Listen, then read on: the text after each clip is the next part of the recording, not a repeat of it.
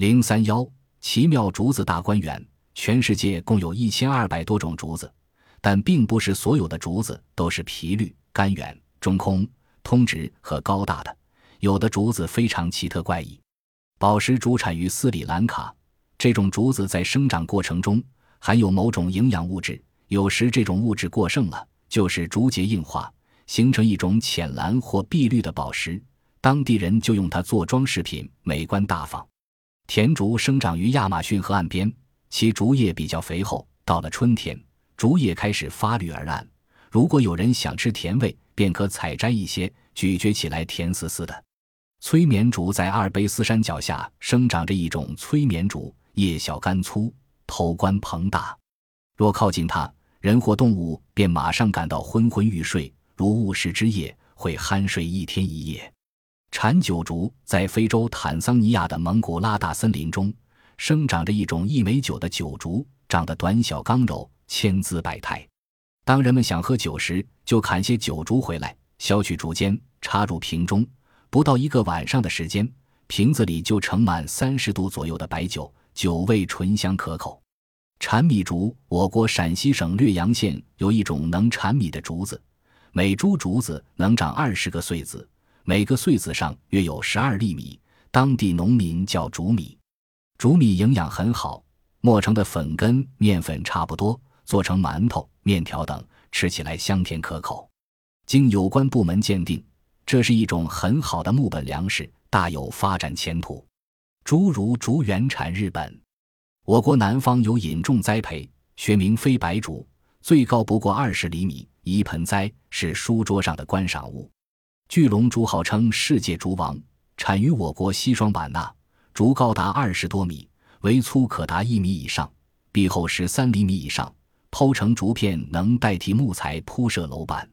龟甲竹产于洞庭湖君山等地，这种龟甲竹结种胀而又有圆纹，表面凹凹凸凸，好像由一块一块绿毛乌龟壳镶嵌而成。远远望去，活像一只只小龟引颈上竹，奇妙无穷。银链竹生长在福建武夷山，这种银链竹的节只有六至十厘米长，一个一个的竹节几乎连在一起。它以树而生，远观似一条条银链挂在树上。美丽别致，用它制作拐杖无需加工，是一件天然的艺术品。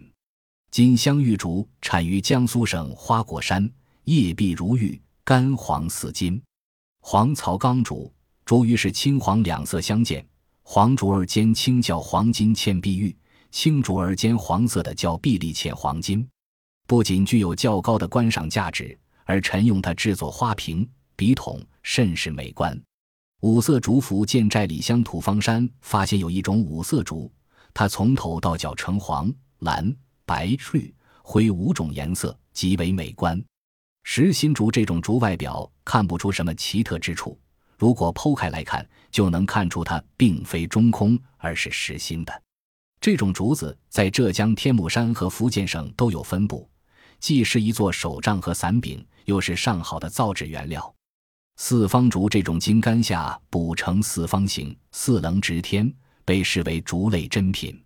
四川、广西、江西、福建、浙江等地都有分布。